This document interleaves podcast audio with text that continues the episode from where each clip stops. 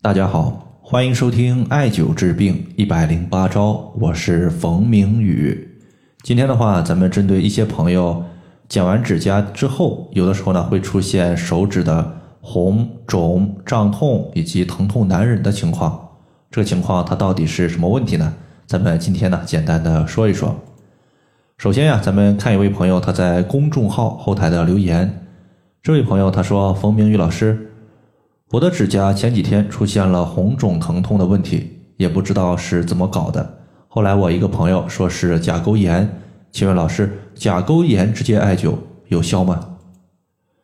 甲沟炎呢，它指的就是我们的指甲周围出现了发炎的情况，从而呢导致了局部的红肿胀痛，甚至呢出现会脓的情况。常见的导致甲沟炎的原因可以有三个，第一个呢。就是指甲它弯曲生长向下，直接长到了我们皮肤的肉里，出现了发炎的情况，从而导致甲沟炎。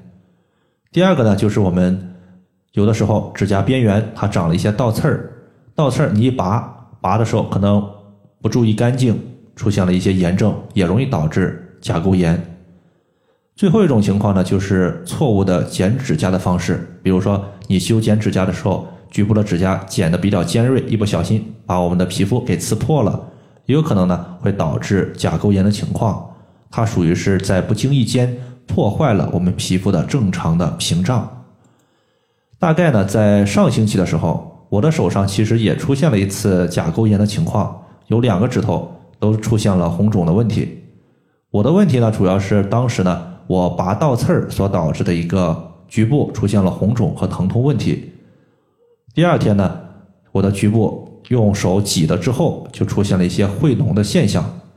其实呢，我的处理和解决方法呢也是非常简单的。下面的话，我说一下我的处理方法，可以供大家参考。第一步呢，我们就是先在它的一个红肿的疼痛部位用碘伏消毒，然后的话，你用一次性的血糖针或者是三棱针都可以，针对红肿疼痛的部位点刺个三五下。然后的话，用另一只手把局部的血液挤出个三五滴就可以了。如果你红肿的一个情况比较重，放血的量呢可以适当的增加。这是第一个。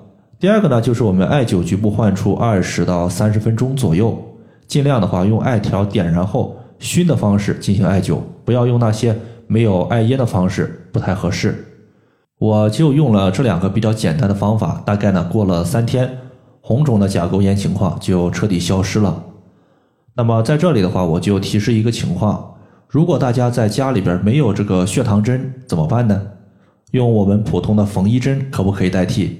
我个人的话是不推荐使用的，因为我们的缝衣针它往往呢看似比较细，实际上它不容易刺破皮肤，同时的话，它对于我们皮肤刺入之后，它的疼痛感是比较强的。针尖儿看似比较细，实际上呢比较粗，所以说如果你的想追求一个疼痛感比较小，尽量的话用血糖针也非常便宜，几块钱可以买一盒。好了，以上的话就是关于甲沟炎的情况，就简单和大家分享这么多。如果大家还有所不明白的，可以关注我的公众账号“冯明宇艾灸”，姓冯的冯，名字的名，下雨的雨。感谢大家的收听，我们下期节目再见。